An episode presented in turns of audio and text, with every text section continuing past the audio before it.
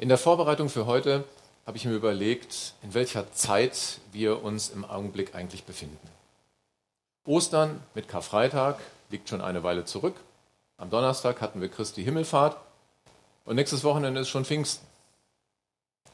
Karfreitag und Ostern ist ja mit Kreuzigung und Auferstehung noch vielen bekannt, auch denen, die mit Glauben vielleicht nicht so viel am Hut haben. Aber Christi Himmelfahrt? Bei vielen ist das nur noch Vatertag und in Ostdeutschland heißt das Herrentag. Und so liegt der heutige Sonntag zwischen Himmelfahrt und Pfingsten.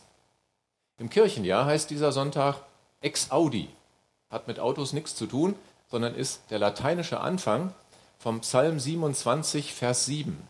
Erhöre. Erhöre mich, Herr, wenn ich rufe. Hab Erbarmen mit mir und antworte. Vielleicht passt das ja ganz gut in diese Zwischenzeit, in der an Himmelfahrt Jesus von den Jüngern weggenommen wurde sozusagen, bevor an Pfingsten der Heilige Geist zu ihnen kam, und zwar sehr eindrücklich und eindrucksvoll. Wir sehen das noch. Ich möchte uns hineinnehmen in diese Zeit dazwischen, damit wir noch klarer erkennen können, warum Himmelfahrt und Pfingsten nicht einfach schöne lange Wochenenden sind, sondern unser Leben bereichern und verändern können. Gott hat das genau so für uns gemacht. Drei Fragen möchte ich in den Mittelpunkt stellen. Erstens, warum verlässt Jesus an Himmelfahrt die Jünger? Zweitens, was passiert direkt nach Himmelfahrt? Und drittens, gibt es eine Vorfreude auf Pfingsten? Die erste Frage, die ich mir zu Himmelfahrt gestellt habe, ist, warum verlässt Jesus eigentlich an Himmelfahrt die Jünger? Nach der Auferstehung war er an den darauffolgenden 40 Tagen immer mal wieder den Jüngern erschienen. Und deshalb ist Himmelfahrt auch am Donnerstag. Das sind nämlich genau 40 Tage nach der Auferstehung, also nach Ostersonntag. So finden wir das in Apostelgeschichte 1. Und dann passiert es, Vers 9. Nachdem Jesus das gesagt hatte, wurde er vor ihren Augen emporgehoben. Dann hüllte ihn eine Wolke ein und sie sahen ihn nicht mehr. Eigentlich waren die Jünger auf Himmelfahrt ganz gut vorbereitet. Schon vor längerer Zeit hatte Jesus seinen Jüngern gesagt, Johannes 14, Vers 28, ich gehe weg und ich komme wieder zu euch. Wenn ihr mich wirklich lieben würdet, würdet ihr euch freuen, dass ich zum Vater gehe. Denn der Vater ist größer als ich. Was sagt Jesus ihnen denn da genau? Erstens, ich gehe nicht irgendwo hin, ich gehe zum Vater. Zweitens, ich komme wieder. Vielleicht dachten die Jünger, der soll doch gar nicht weggehen und wiederkommen. Der soll doch einfach bei uns bleiben. Ich kann das gut verstehen. Ich finde das auch cool, mal mit Jesus ein paar Tage unterwegs zu sein, die Worte aus seinem Munde direkt zu hören mit meinen Ohren und die Wunder zu sehen und zu erleben. Wie oft habe ich das schon gedacht? Und so wie die Jünger mit ihm durch die Lande ziehen, wäre ja ganz schön. Aber wenn ich das heute könnte, wie könntest du dann zum selben Zeitpunkt, wo ich mit ihm durch die Lande ziehe, mit ihm Kontakt haben? Ginge das dann so nach dem Motto einer nach dem anderen? Aber wie geht das bei Millionen und Milliarden von Menschen? Das Geheimnis von Himmelfahrt ist doch, dass Jesus zwar vor den Augen der Jünger emporgehoben wird und nicht mehr sichtbar war, aber er war doch noch da. Das ist auch der große Unterschied zu Karfreitag. An Himmelfahrt geht es nicht um Sterben und wieder Auferstehen. An diesem Tag geht Jesus von den Jüngern nur physisch, nur leiblich weg, aber er bleibt bei ihnen, so wie er es ihnen und uns zugesagt hat. Geht das? Jesus geht am Himmelfahrtstag zum Vater, so sagt er. Er tut das auch deshalb, damit wir mit ihm Gemeinschaft, wir alle mit ihm Gemeinschaft haben können und nicht nur ein paar Jünger. Er ist jetzt wieder eins mit dem Vater im Himmel und wir können ihn erreichen mit unserem Gebet und er kann uns hören. Dadurch, dass Jesus eben nicht mehr an einen Ort, an einen festen Platz gebunden ist, wird er für alle Menschen auf der Welt erreichbar und ist für alle da. Jesus macht an Himmelfahrt sozusagen den Weg frei für eine feste Beziehung mit ihm, für eine dauerhafte Beziehung mit ihm. Und so kann er bei uns bleiben, egal wo wir uns gerade befinden. Versetzen wir uns nochmal in die Lage der Jünger damals. Jesus wurde vor ihren Augen emporgehoben, dann hüllte ihn eine Wolke ein und sie sahen ihn nicht mehr, haben wir gelesen. Und dann? Meine zweite Frage ist, was passiert direkt nach Himmelfahrt? Jesus war wieder weg. So haben die Jünger das bestimmt empfunden und waren bestimmt auch traurig darüber, an so einem Sonntag dazwischen, wie wir ihn heute erleben. Aber Jesus hatte wenige Tage zuvor die Jünger darauf vorbereitet bei einem Essen. In Apostelgeschichte 1, Vers 4 und 5 lesen wir nämlich einmal, das war bei einer gemeinsamen Mahlzeit, wies er sie an, Jerusalem vorläufig nicht zu verlassen, sondern die Erfüllung der Zusage abzuwarten, die der Vater ihnen gegeben hatte. Ich habe darüber ja bereits mit euch gesprochen, sagte er. Johannes hat mit Wasser getauft, ihr aber werdet mit dem Heiligen Geist getauft werden. Und das schon in wenigen Tagen. Er wies sie an, Jerusalem nicht zu verlassen, steht da. Hm. Mich hat das ein bisschen an unseren Lockdown erinnert. Sie sollten die Erfüllung der Zusage abwarten. So lange sind die Jünger im Lockdown. Was haben die währenddessen getan? Sie sind in das Haus gegangen, in dem sie sich früher schon immer versammelt haben. Und, Apostelgeschichte 1, Vers 14, sie alle beteten anhaltend und einmütig miteinander. Auch eine Gruppe von Frauen war dabei, unter ihnen Maria, die Mutter von Jesus, Jesu Brüder gehörten ebenfalls dazu. Abstandsregeln in diesem Lockdown mussten sie sicherlich nicht einhalten, aber sie haben die Zeit genutzt, um Kontakt mit Gott zu haben. Sie haben gebetet, anhaltend gebetet. Sie wussten ja, was sie erwartet in der Zukunft, wenn auch noch nicht so ganz genau und in welcher Form. Aber das ist schon die erste Auswirkung von Himmelfahrt. Jesus ist für sie erreichbar, auch wenn er leiblich gar nicht mehr bei ihnen ist. Was für ein neues Gefühl mag, die Jünger, mag das für die Jünger da gewesen sein. Eine neue Erfahrung. Sie beteten anhaltend miteinander. Denken wir doch nochmal an den heutigen Sonntag ex Audi, den Psalm 27, Vers 7. Höre mich, Herr, wenn ich rufe, hab Erbarmen mit mir und antworte. Vielleicht haben die Jünger ja an diesem Zwischensonntag genau diese Zeile gebetet, in Erwartung auf das große Ereignis, was Jesus ihnen angekündigt hatte. Wie hast du die letzten Wochen erlebt, an denen die Bewegungsfreiheit eingeschränkt war und wir auch da bleiben mussten, wo wir sind? Was war das für eine Zwischenzeit in der Erwartung auf die Wiedereröffnung auf der einen Seite und die Erinnerung an frühere Zeiten auf der anderen Seite? Ist diese Zeit für dich eine Gelegenheit, um, Gott, um mit Gott deine Pläne zu besprechen oder um ihn um eine Entscheidung zu bitten? Übrigens haben die Jünger in dieser Zeit genau das getan. Sie haben nämlich den leer gewordenen Platz des Judas in ihren Reihen wieder gefüllt.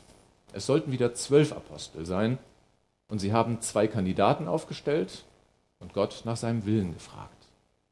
Herr, du kennst alle Menschen durch und durch. Zeige uns, welchen von diesen beiden du dazu ausgewählt hast, an die Stelle von Judas zu treten. Judas hat ja seinen Platz verlassen und ist dorthin gegangen, wohin er gehört.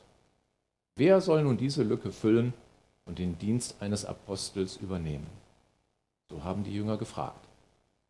Und so fiel die von Gott geführte Wahl auf Matthias.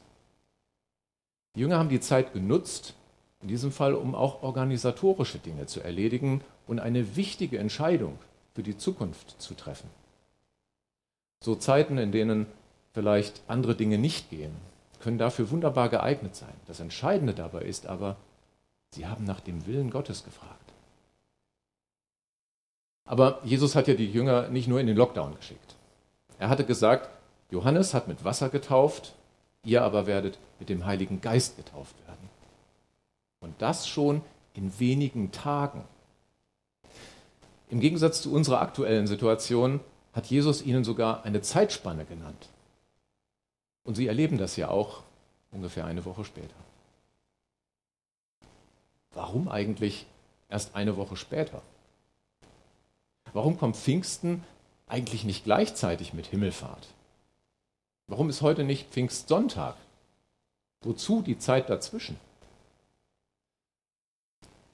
Sind wir in unserem täglichen Leben nicht gerade deshalb manchmal so gestresst und überfordert, weil alles Schlag auf Schlag geht und wir oftmals keine richtige Zeit für Vorbereitung haben?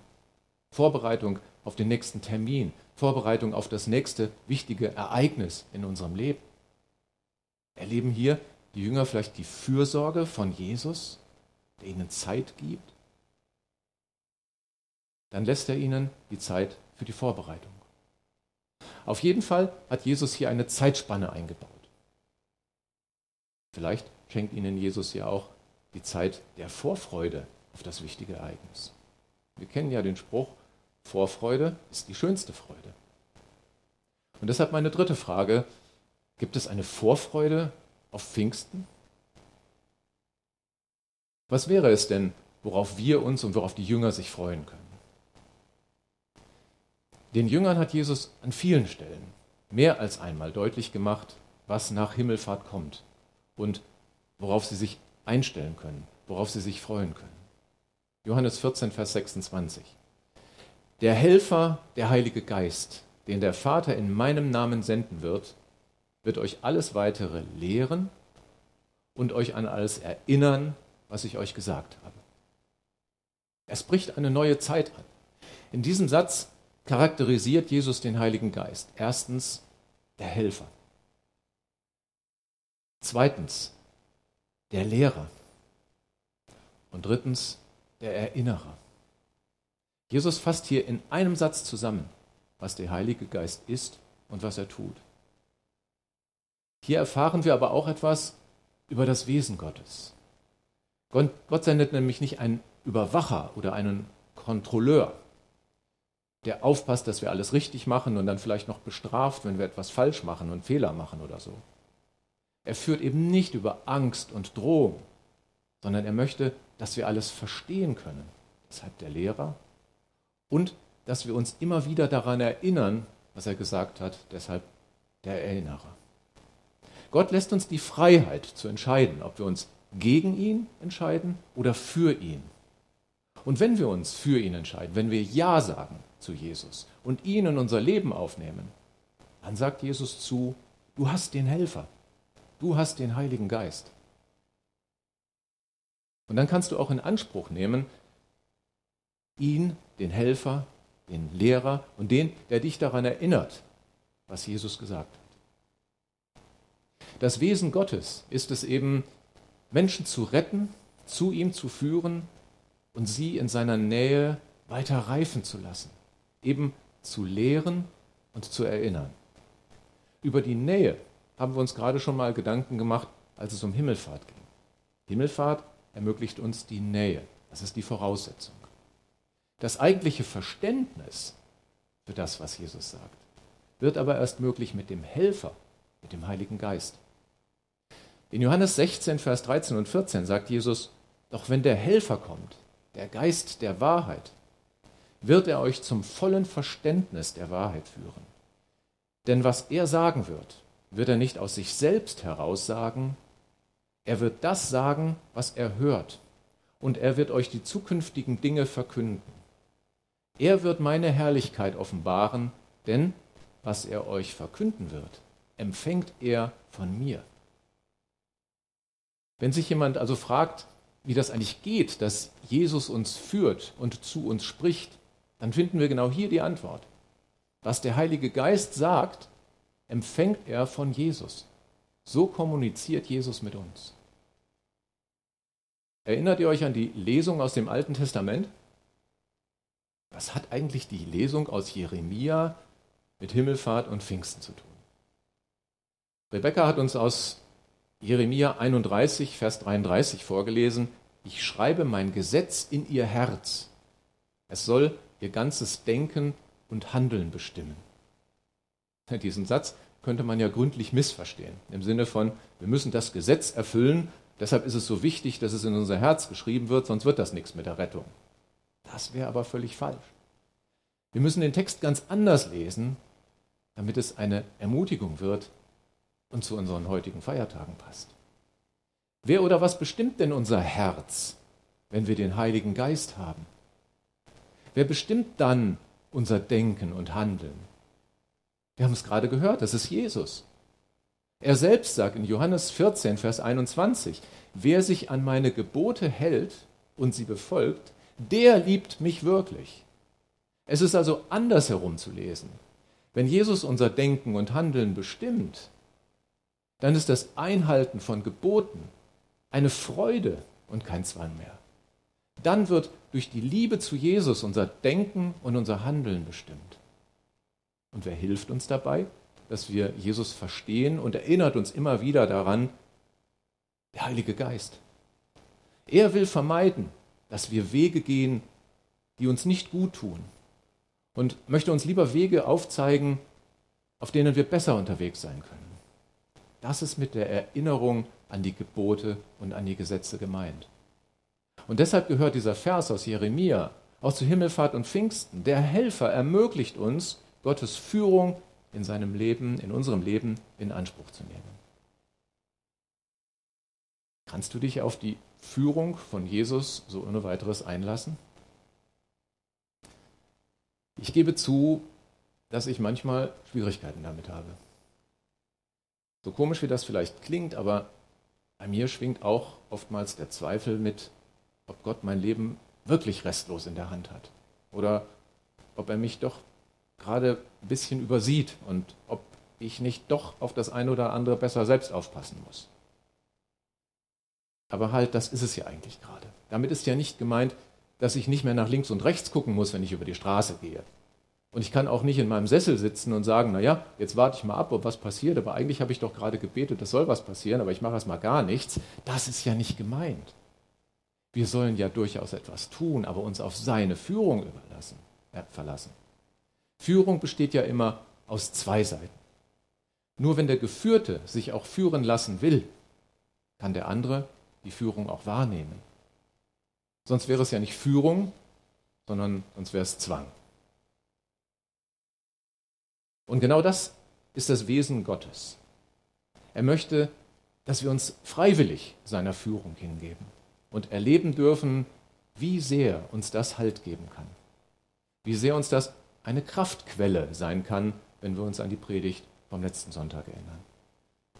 Wenn du dich von Jesus führen lassen möchtest, dann darfst du ihm deine Gedanken, deine Pläne mitteilen. Du darfst ihm deine Sehnsüchte und Probleme im Gebet sagen und ihn fragen, was für dich dran ist. Und dabei kannst du sicher sein, der Heilige Geist hilft dir, Jesus zu verstehen. Und an Pfingsten feiern wir das. Wie war noch die Frage, gibt es eine Vorfreude auf Pfingsten? Vorfreude auf Weihnachten kennen wir ja gut. Weihnachten ist wahrscheinlich ähm, der Feiertag, der, oder sind die Feiertage, die die größte Vorfreude überhaupt auslösen. Aber Vorfreude auf Pfingsten? Versetzen wir uns nochmal auf die Lage der Jünger, in die Lage der Jünger im Lockdown in Jerusalem. Die warten noch auf das große Ereignis, das Jesus angekündigt hat, nämlich ihr aber werdet mit dem Heiligen Geist getauft werden und das schon in wenigen Tagen. Aber wir, wir wissen es doch schon und wir können uns darüber freuen. Wir haben die Gewissheit, dass Jesus seit Himmelfahrt beim Vater ist und, wir, und für uns jederzeit ansprechbar ist. Wir wissen, dass der Heilige Geist der Helfer, der Lehrer und der Erinnerer ist. Und wir feiern das am nächsten langen Wochenende an Pfingsten. Himmelfahrt und Pfingsten sind eben nicht einfach schöne lange Wochenenden, sondern was da passiert, das kann und will unser Leben verändern und bereichern. Nutzen wir doch mal diese Woche, um uns wie die Jünger auf dieses besondere Ereignis auch zu freuen. Das Warten auf die Zusicherung, dass der Heilige Geist zu uns kommt. Der Helfer, der Lehrer, der Erinnerer. Der Heilige Geist, mit dessen Hilfe wir Gott bedingungslos die Führung in unserem Leben übergeben können. Machen wir uns bewusst, dass diese Zusage von Jesus kommt, dass wir diese Zusage haben, ohne jeden Zweifel. Freuen wir uns doch auf Pfingsten. Und wenn Jesus in Johannes 16, Vers 20 sagt, Traurigkeit wird sich in Freude verwandeln, dann dürfen wir auch uns darüber freuen, dass Jesus beim Vater ist und wir trotzdem nicht alleine sind. Ich wünsche dir, dass du in den Tagen dieser Woche die Vorfreude und die Freude spüren kannst, wo immer du bist, ob mit Maske, mit Social Distancing und mit Abstandsregeln. Jesus ist seit Himmelfahrt ganz nah bei dir. Und durch den Heiligen Geist kannst du ihn hören und verstehen. Wenn das nicht mal Grund genug ist für Freude auf Pfingsten. Amen.